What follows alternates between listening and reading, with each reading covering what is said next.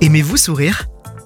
La question peut sembler absurde, mais à l'heure du moi, mon, je, exacerbé par les technologies personnelles, c'est à se demander s'il ne resterait plus qu'à faire face à notre miroir pour laisser s'exprimer nos zygomatiques.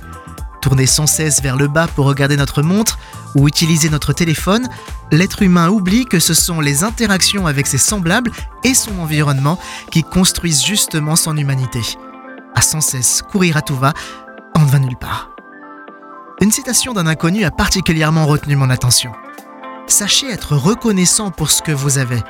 Vous pourriez toujours avoir plus, mais vous pourriez aussi avoir moins. Dire merci.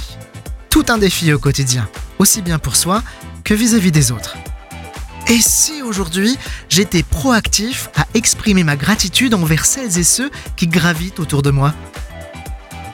Rêver d'un autre monde, c'est bien, mais s'employer à transformer son monde en mieux a bien plus d'impact dans la réalité.